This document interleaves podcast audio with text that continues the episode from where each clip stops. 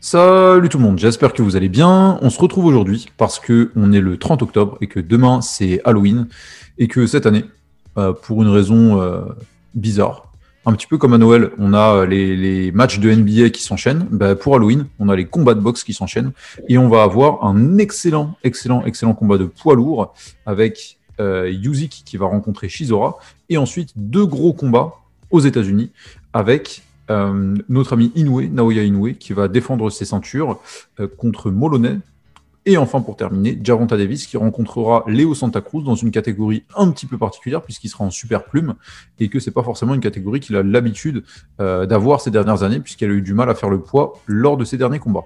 Pour parler de ça et pour décrypter ces trois combats-là et ce marathon-là d'Halloween, j'ai avec moi Younes. Younes, comment tu vas? Salut à toi et salut à tous ceux qui nous écoutent. Donc, moi, ça va très bien. Euh...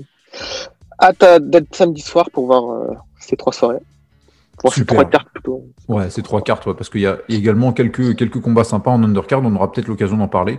Euh, en tout cas, déjà, il faudrait commencer ce podcast-là par euh, m'excuser déjà. Euh, il me semble que sur les derniers podcasts qu'on a fait, j'avais mis la musique de fond un petit peu trop fort et, euh, et c'était un petit peu difficile d'écouter. J'ai vu des gens qui me parlaient de musique d'ascenseur. Je, vous demande de respecter euh, DJ Premier qui, a, fait la prod et, respecter un petit peu ça. Mais, mais je ferai attention pour ce podcast-là de pas trop trop trop trop mettre de musique de fond. Retournons à nos moutons et discutons un petit peu de ces combats-là. Pour discuter de ça, on va commencer par se poser la question avec ces trois combats-là, alors il faut rappeler déjà que ces trois combats-là, s'ils arrivent le même soir, c'est parce que euh, il y a euh, qui a été euh, repoussé. Euh, il était prévu d'abord mi-octobre et finalement il a été repoussé pour pouvoir le faire avec du public. Normalement, il va pouvoir se faire avec du public, il me semble. En tout cas, par la force des choses, on se retrouve avec trois gros combats. Et la première question que je vais te poser, Younes, c'est quel est le combat que tu attends le plus? Alors, le combat que j'attends le plus, je pense que c'est Usyk Shizora Déjà, ça nous évitera de faire nuit blanche euh, en attendant le combat. Mais surtout parce que c'est deux poids lourds qui, m'intriguent pas mal. On connaît les limites de Shizora au plus haut niveau et en même temps, on n'en a pas assez vu du SIC chez les poids lourds. Donc, euh, je pense que ça peut donner un, super beau combat. Ok, super. Bah, moi, honnêtement, je, un petit peu pour euh, les mêmes raisons, en tout cas, ta, deuxième raison de, de te poser la question qu'est-ce qui va se passer? C'est un petit peu la même chose avec Gervonta et Léo Santa Cruz. Euh, Léo Santa Cruz monte de poids, Gervonta baisse de poids, et, euh, et, je suis quand même assez impatient de voir ce que ça va donner. Parce que c'est aussi une grosse opposition de style. Euh, déjà de voir, et on verra ça ce soir, si Gervonta va réussir à faire le poids, euh, dans quel état il sera après avoir réussi à faire le poids. Et puis, il bah, faut quand même le dire aussi, ce qui est intéressant, c'est qu'avec les combats de Gervonta, il se passe toujours des choses un petit peu autour du combat. Euh, on se rappelle lors de son dernier combat contre Gameboa, on a vu Gameboa qui s'était fait une, une, rupture ou une déchirure du tendon d'Achille et, euh, son coin qui essayait de le recoudre avec du, du strap, et tu l'avais mis du strap sur la cheville pour lui réparer une rupture des tendons d'Achille. Donc il y a toujours des trucs un petit peu bizarres qui se passent avec Gervonta, de ses entrées avec des rappeurs jusqu'à ce qui se passe dans le coin et euh, lors de son dernier combat, son entraîneur lui avait dit de, mettre des coups dans, euh, dans le ventre de son adversaire, comme s'il lui plantait des couteaux dans le ventre. C'est un truc, il euh, y, y, a toujours euh, plus que, du, que de la boxe avec Gervonta, et je suis quand même assez impatient de voir ce que ça va donner. La et même avec question... le retour du public aussi. Avec le retour du public, bien sûr. Ça va faire du bien aussi. ça va faire du bien, ça va faire du bien, et surtout Gervonta, c'est souvent un boxeur quand même qui anime le public et qui sait, qui sait faire le show. La deuxième question qu'on va se poser, c'est euh, quel est pour toi le meilleur de ces trois combats? Au-delà de l'excitation qu'on peut avoir, de l'impatience qu'on peut avoir, quel est le combat qui risque de donner euh, le plus grand spectacle pour nous tous? Euh, Je vais me répéter, mais je pense encore que Usyk Shizora, c'est le, le, combat où euh, je trouve qu'on va, qu'on va kiffer le plus, en fait, parce que le dernier combat de Santa Cruz en super plume, je l'ai trouvé quand même vachement plus lent. Je sais pas ce que tu en as pensé, mais contre Miguel Flores, je l'ai trouvé vachement plus lent que d'habitude et euh, beaucoup moins impressionnant. Enfin, c'est plus le Santa Cruz euh, qui avait un volume de, de, malade. Et en même temps, Gervonta aussi, parfois, il, euh, quand il combat et qu'il domine son adversaire, il n'y a pas ce, ce, changement de rythme, ce, ces accélérations euh, qu'on aime voir chez, les boxeurs. Et donc, quand il est en contrôle, il va pas non plus forcer, le jeu. Quoi. Donc. Santa Cruz Gervonta, je pense que ça pourrait même donner un combat un peu ennuyeux où euh, aucun des deux ne, ne va s'y risquer. Ok, donc tu penses que sur, ce combat-là, en fait, on pourrait avoir un, effet pétard mouillé avec Santa Cruz qui, euh, qui a un petit peu peur de se lancer parce qu'il a, il sent que Jarvonta a de la puissance en face et que Jarvonta, entre guillemets, comme à son habitude, va manquer de rythme et, manquer de, débit. Et donc tu te, penches sur, euh, euh, sur Yuzik Shizora. Pourquoi pas? Moi, je vais aller sur le combat dont on n'a pas encore parlé, plutôt Naoya Inoue contre Moloney. Non pas que je pense que Moloney pourrait tenir la dragée haute à, Naoya Inoue, mais il faut quand même rappeler que Naoya Inoue, il a un, beau surnom, euh, c'est un KO artiste, c'est un véritable artiste des KO.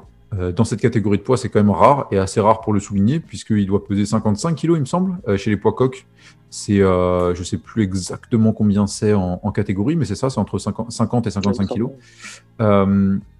d'avoir la capacité de mettre ses adversaires comme ça KO, c'est quand même quelque chose qui, euh, euh, qui fait toujours euh, plaisir à voir, aussi, aussi dangereux soit-il pour les boxeurs. Et on, espère que Moloney va pouvoir repartir en bonne santé de ce combat-là. Mais c'est ça qui est toujours électrisant avec le, les combats de, de Naoya Inoue, c'est qu'il y a toujours cette possibilité-là d'avoir un KO très rapide. Et le dernier à lui avoir tenu tête, c'est quand même Nonito Donner. Et, et c'était un combat de ouf donc voilà, on aura soit pour moi, soit un combat de ouf comme avec Nonito Donner, soit un chaos assez impressionnant. Donc euh, euh, je suis assez impatient de voir ça et ça pourrait donner un, très beau combat. Euh, juste pour revenir là-dessus, en fait, ce qui me gêne dans ce combat, c'est qu'il y a vraiment une différence de niveau. Il y a quand même une grande différence de niveau et on ne fait pas d'illusion sur le fait que Inoue va rapidement passer le chaos. Donc, quitte à choisir entre 12 rounds chez les poids lourds et un chaos au deuxième ou au troisième, j'ai fait mon choix. Oui, c'est vrai, c'est vrai, c'est vrai, c'est vrai. Euh, il y a. Il y a effectivement une grosse différence de niveau. Après, on n'est jamais à l'abri que euh, euh soit dans la forme de sa vie et qu'il euh, soit touché par la grâce ce soir. On disait aussi que Donner était complètement, complètement à la ramasse et que sa carrière était finie avant qu'il rencontre Naoya Inoue. Et finalement, il nous a pondu un combat magnifique. pourquoi pas? En tout cas, la personne dont on peut presque être sûr, euh, c'est que Naoya Inoue se présentera sur le ring en pleine capacité de ses moyens et qu'il nous, il nous proposera un gros combat, euh, que ce soit un, combat qui se termine tôt, rapidement, ou que ce soit un, combat qui aille avant euh, jusqu'à la limite, pardon, et, que tous les combats d'Inoue jusque-là, ça va être quand même des combats assez impressionnants, donc j'ai vraiment hâte de, revoir ça. Il faut aussi rappeler que c'est le premier combat de Naoya Inoue sur le sol américain, et que Top Rank... c'est le deuxième, t'es sûr? Ouais, il est... avant le tournoi WSS, c'était il me semble. D'accord, ok. Ok, en tout cas, c'est son premier combat depuis qu'il est avec, euh, avec euh, Top Rank. Oui, effectivement, effectivement, effectivement, il avait boxé, euh, il avait boxé en 2017 aux États-Unis. En tout cas, c'est la, c'est la première fois qu'il boxe sous la bannière de Top Rank. Top Rank qui était super, super, super content de le récupérer. C'est pas pour rien. Et, et, nous, on est très impatients de voir ce que ça va donner cette, ce, ce, binôme entre Bob Arum, le, le gérant de Top Rank, et, et Naoya Inoue le combat, le combat qui risque le plus de nous donner un upset euh, Je pense que j'écarte directement Inoue et Moloney sans vouloir euh, trop lui manquer de respect. Euh, je pense que je vais y aller avec Jarmonta et Santa Cruz. Ok. En fait, le danger avec Jarmonta, c'est un peu qu'il tombe dans euh, qui tombe un peu dans un faux rythme et qu'au final, Santa Cruz, tu vois, il, va glaner euh, quelques rounds dans le début de combat. Et euh, après, on ne sait pas les effets de la perte de poids de Gervonta. Si au sixième, il commence à être complètement cramé, ça peut donner une autre tournure. Et je pense que Santa Cruz, sans le mettre favori, il a ses chances de, de créer un upset quand même, puisque Gervonta est largement favori. Ouais, effectivement, Gervonta est largement favori. Et, comme tu le dis, on a quand même l'un en face de l'autre un boxeur chez Leo Santa Cruz qui a l'habitude de mettre énormément de débit. Euh, c'est une mitraillette avec ses coups. Il tape pas forcément super fort, mais, euh, mais c'est vraiment une mitraillette. Et, euh, et j'invite tout le monde à aller voir ses anciens combats, notamment son premier combat contre Abner Mares. le deuxième également, il me semble, c'était des trucs où les mecs s'envoyaient des, des déluges de coups pendant tout le combat. Euh, assez, vraiment très impressionnant. Et, euh, et, face à lui, on a Gervonta qui a quand même l'habitude de s'endormir pendant ses combats et de nous endormir aussi, puisqu'il y a des moments quand même où il fait rien, il fait rien pendant de longues minutes et où on se demande quelle est la stratégie derrière. Alors, il a toujours eu euh, ce, ce punch qui fait qu'il peut toujours se réfugier derrière ça et derrière la capacité à, à envoyer un coup très fort qui, va, qui va faire mal à son adversaire et qui va mettre son adversaire KO. Mais c'est vrai que si jamais ce coup-là n'arrive pas, ben, on peut faire confiance à Leo Santa Cruz pour gagner des rounds. Maintenant, moi, je me pencherai plutôt sur Yuzik Shizora. Yuzik Shizora, parce que déjà, il me semble que la, euh, la chance qui portait cette équipe, euh, cette équipe ukrainienne depuis pas mal d'années euh, commence à s'effriter. On a eu Gvozdik qui s'est fait passer le, le chaos par Beterbiev. Alors c'était sans doute, selon certains, le membre le moins, peut-être le moins talentueux de cette équipe ukrainienne. on a Lomachenko. C'est dire le niveau quand même. C'est dire le niveau, exactement. C'est dire le niveau. on a Lomachenko qui s'est fait défaire il y a une semaine, deux semaines euh, il y a deux semaines. Il y a deux semaines, ouais, c'est ça. Le temps passe tellement vite depuis qu'on est confiné. Euh, il y a deux semaines. Je suis même pas sûr. Euh, le prochain, le prochain sur la liste, le dernier, le dernier qui nous reste, c'est Yuzik. Et, il y a même Dervenchenko aussi chez, chez les moyens. Oui, Dervenchenko, mais c'est vrai qu'il y a. lui, pour il y avait déjà eu deux défaites avant. Oui, voilà. Et puis, et puis c'est vrai que c'était vraiment cette, ce monstre à trois têtes là qu'on nous présentait il y a quelques années avec Gvozdik, Yuzik et Lomachenko. Et, et c'est la dernière tête à devoir tomber, Yuzik. Il se présente face à Shizora, Shizora qui reste dangereux, euh, qui est quelqu'un qui cartonne énormément. Il avait mis KO Takam euh, il n'y a, pas très longtemps. Euh, monter chez les poids lourds, c'est pas quelque chose qui est anodin. alors, il a toujours son footwork et sa, technique qui pourrait peut-être mettre dans le vent Shizora, mais sait-on jamais. sait-on jamais, sait-on jamais. On était très, très, très, très, très circonspect quand on a vu la première fois Anthony Joshua monter contre Andy Ruiz, et eh ben, ça doit nous servir aussi de, de leçon et de se dire que chez les poids lourds, alors c'est une phrase que je déteste dire parce que c'est quand même c'est l'analyse du PMU chez les poids lourds tout peut arriver, mais pour le coup, ouais voilà c'est ça. Déjà c'est vrai dans toutes les divisions, mais mais en plus c'est vraiment le, niveau zéro de l'analyse box. Mais là pour le coup face à Shizora, sait-on jamais? Sait-on jamais, sait-on jamais? Il y a toujours la possibilité euh, que, que Shizora lui envoie une praline et que euh, et qu'il s'effondre. Maintenant, je pense que quand même, il y a de grosses chances aussi que Yuzik joue avec ses jambes et qu'il passe, euh, qui passe son temps à feinter, feinter avec les jambes, rentrer, sortir, rentrer, sortir, et que Shizora, vu qu'il est quand même relativement lent, aura du mal à le toucher. Mais pourquoi pas? Pourquoi pas, pourquoi pas? Restons sur cette analyse-là très fine de, euh, de spécialiste box. Chez les poids lourds, tout peut arriver. Euh, on va euh, clore un petit peu ces questions et passer aux pronostics. Alors, sur les pronostics, on va vraiment essayer de, pousser un pronostic pointu en donnant le vainqueur et en donnant la manière de laquelle on voit le combat. Et commençons par le premier combat du coup, Yuzi contre Shizora. Qui tu vois gagner, Younes? Alors, je vois gagner Alexandre Roussik, euh, soit par un chaos en fin de combat, soit par décision. En fait, je trouve que Shizora, il ah, a. Attends, c'est marrant. Alors, soit par un chaos, choisis mon gars. Ouais, mais disons qu'on n'est pas si loin. Enfin, je vois une belle accélération du site qui est en fin de combat et peut-être que ça va aller la décision. Ok.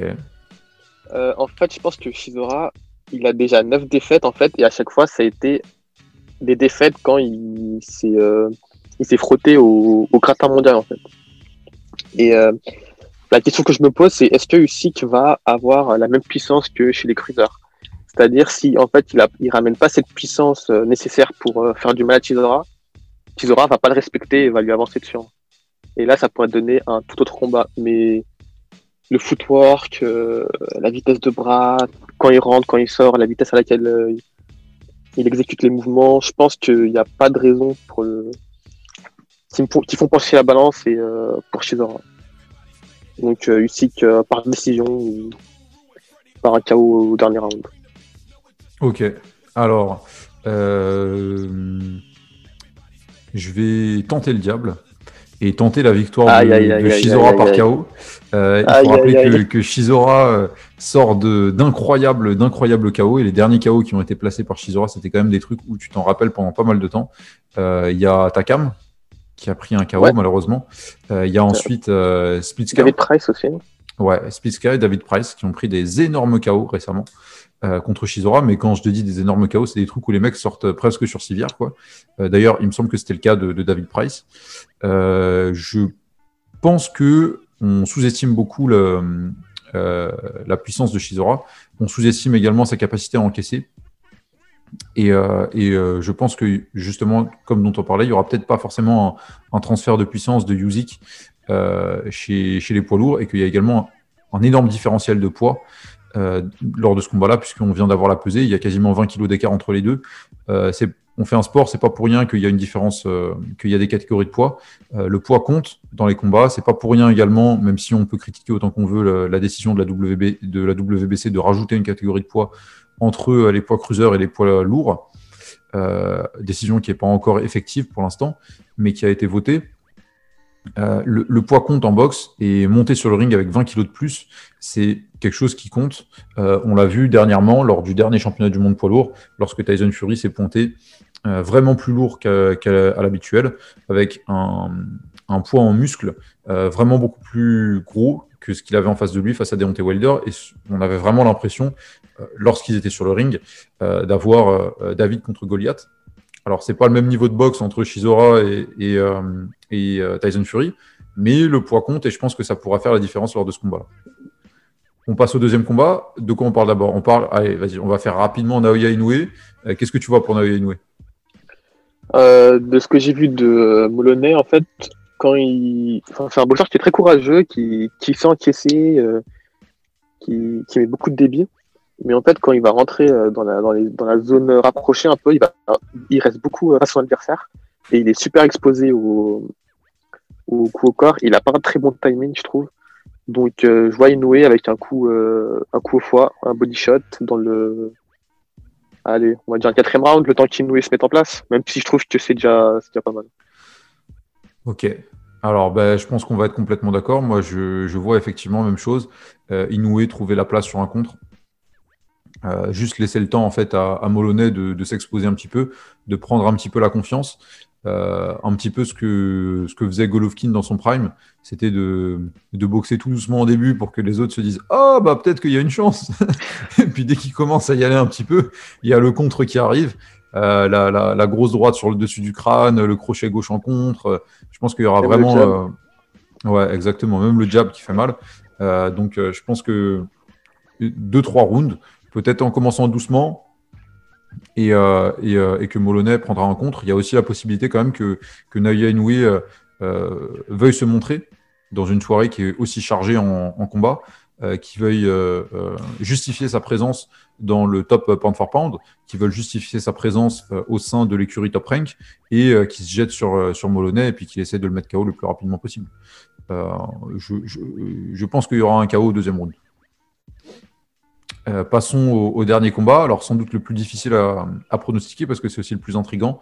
Comme on en a déjà parlé en, début de podcast, c'est euh, un, poids léger qui a du mal à faire le, poids chez les poids légers, qui descend chez les poids super plumes, face à un poids plume qui monte euh, chez les super plumes. C'est très bizarre.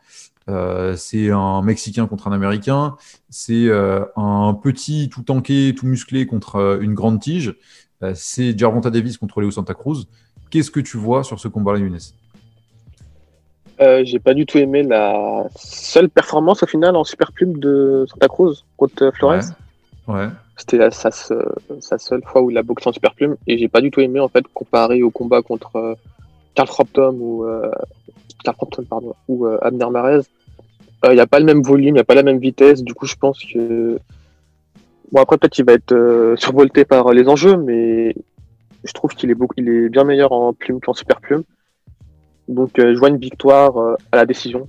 Je vois pas Jarmonta non plus le mettre KO parce qu'il a un volume de coups qui est assez faible et qui, quand il domine, il sent pas l'urgence d'accélérer le rythme. En fait, il est super méthodique, il veut pas faire d'erreur, euh, quitte à endormir le public. Mais je vois pas de KO, donc euh, par décision dans un combat assez serré, je pense.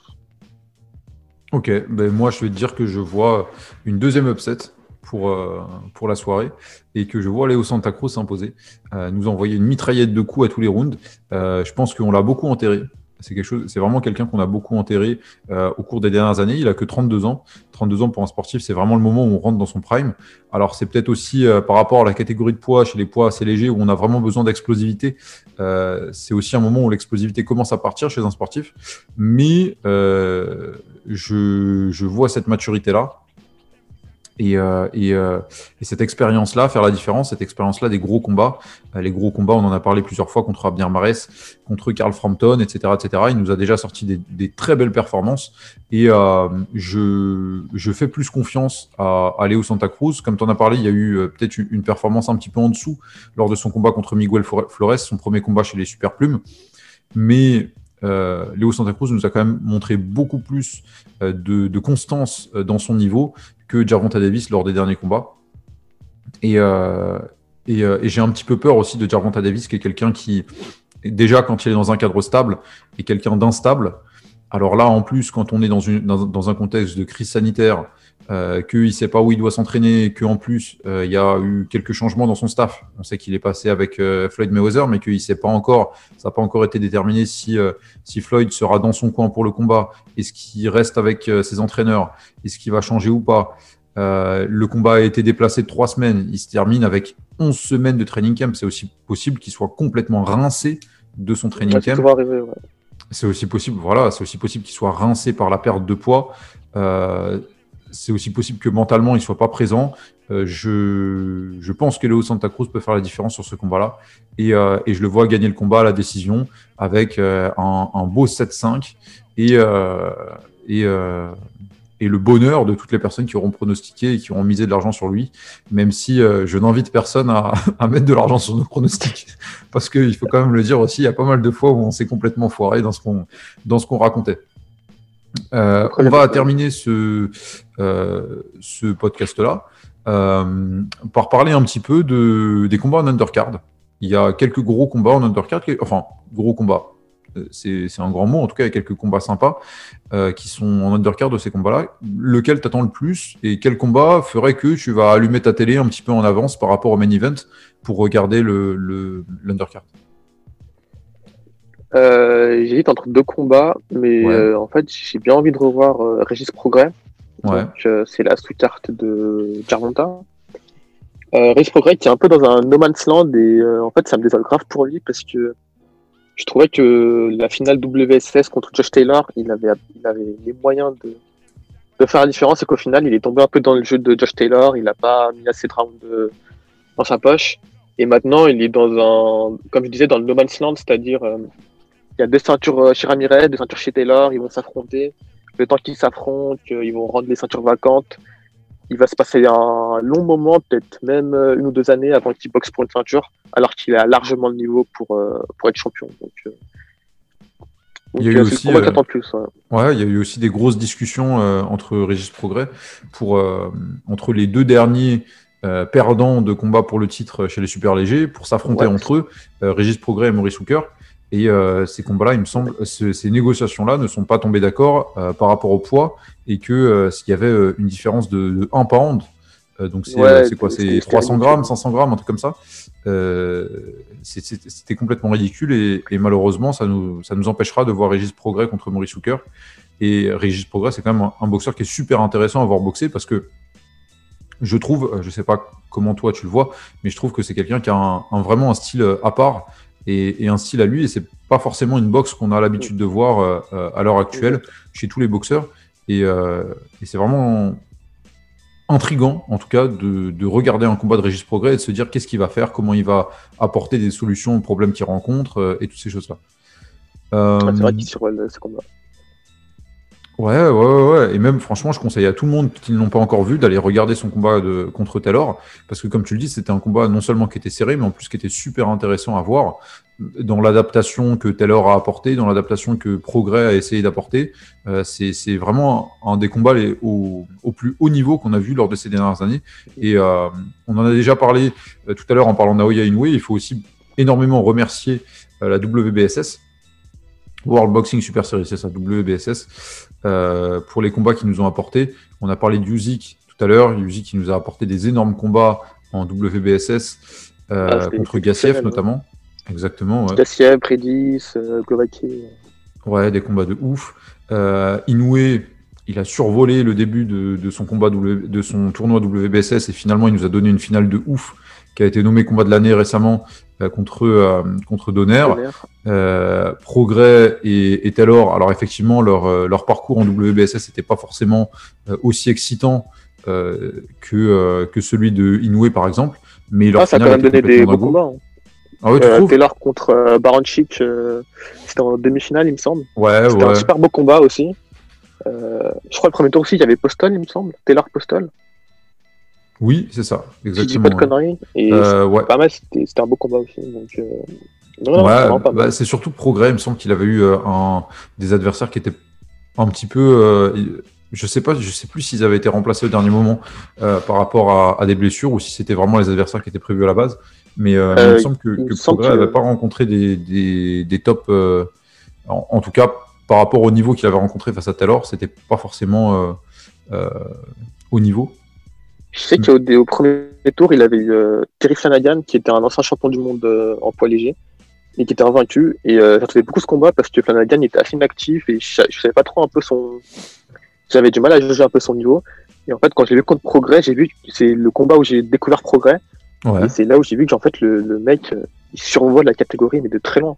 Et j'attendais vraiment à le voir battre euh, Josh Taylor euh, d'une bonne marge. Et au final, il est, il est je trouve qu'il est tombé dans son jeu et qu'il n'a pas fait ce qu'il fallait Il me semble que. À vouloir le battre à son propre jeu. Et c'est pour ça que je reste sur ma fin avec euh, Progrès. Ouais, il me semble que, que Progrès Taylor, c'était un, des combats sur lesquels on s'était complètement foiré euh, quand on avait sorti les pronostics. on avait tous les deux pronostiqué une victoire de Progrès. Euh, en tout cas, voilà, parenthèse fermée sur la World Boxing Super Series, mais pour toutes les personnes qui, qui se posent des questions sur quel gros combat regarder, vous tapez sur YouTube World Boxing Super Series Finals et, et, vous allez tomber que sur des énormes combats parce qu'il y a vraiment euh, on a vraiment la chance d'avoir ça dans, le monde de la boxe et, merci à toutes les personnes qui l'organisent. Euh, pour le combat en undercard, moi je vais choisir. Euh, alors déjà, il y a le retour de Mario Barrios. Il me semble qu'il avait plus combattu depuis la, petite carotte qu'il avait placée. ouais, c'est ça, la petite carotte qu'il avait passée à, à Batir Akhmedov en, en, undercard de Spence contre Porter mais, euh, mais c'est pas forcément le combat que je vais choisir parce que je le trouve pas super excitant. Euh, Mario Barrio, c'est le 9 euh, de la division, donc. Ouais, c'est ça. Ouais. C'est pas forcément le combat que, le plus attendu. C'est moi celui que j'attends le plus quand même, c'est quand même le combat de Lee Selby contre George Gambosos. Gambosos qui était un, un sparring partner de Manny Pacquiao pendant beaucoup d'années, qui est quelqu'un qui tape super fort. et en fait, je me pose beaucoup de questions par rapport à son niveau depuis pas mal de temps. Euh, on voit qu'il tape fort, on voit qu'il met des KO, euh, euh, on voit que c'est un, bon boxeur, mais je me pose des questions par rapport à l'utilisation justement de cette puissance-là, de ces techniques-là dans un combat et à son sens tactique de la boxe. Est-ce que c'est juste un mec euh, qui tape fort quand il est au sac et, euh, et qui va gratter une top 10, un top 10 dans sa catégorie ou est-ce que c'est quelqu'un qui peut vraiment gratter le, top niveau mondial euh, En face de lui, il a Lee Selby, qui est quand même pas n'importe qui, hein, qui est un boxeur qui est, qui, est, bien classé dans la catégorie. Et, et je pense que ça peut donner un beau combat. Et en tout cas, c'est un, un, combat à surveiller sur l'undercard de Yuzik contre Shizora. je pense qu'on a fait le tour, Younes. Il me semble aussi. Hein.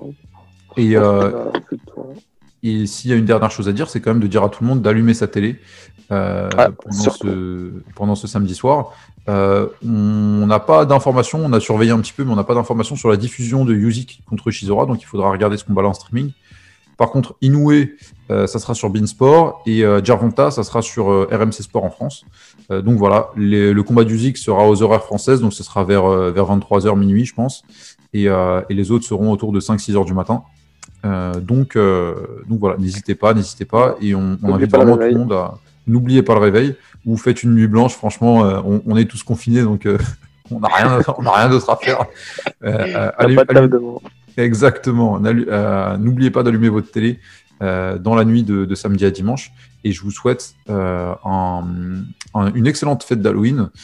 et on espère que les Halloween suivants seront aussi chargés en combat et que ça va commencer à, créer euh, euh, euh, bah, un, effet. Et encore une fois, que de la même manière qu'on a les, NBA Christmas Day, on aura les Boxing Halloween Day avec, avec plein de combats comme ça tous les ans. À Halloween, c'est quand même vachement sympa et ça nous permet aussi d'avoir des très belles pesées avec les boxeurs qui décident de se déguiser pour la pesée. Donc, c'est toujours, c'est toujours assez sympa de voir, de voir ça. Younes, on a fait le tour? Tout bon. Tout bon, parfait. Je souhaite à tout le monde une excellente fin de journée, une excellente fin de soirée selon le moment auquel vous écoutez ce podcast. Euh, d'habitude, je pense qu'il y a, je sais qu'il y a beaucoup de monde qui écoute ce podcast dans la voiture en allant au travail. Maintenant que vous êtes tous en télétravail, il n'y aura pas forcément cette nécessité-là, mais euh, prenez soin de vous, prenez soin de vos proches. N'oubliez pas de vous laver les mains, de porter le masque, euh, de respecter la distanciation sociale. Geste barrière, exactement, geste barrière. Et, et, on se revoit très vite en espérant qu'il y aura d'autres soirées aussi chargées en combat que ça. Merci tout le monde. Passez une bonne fin de journée, une bonne fin de soirée. Salut. Salut à tous.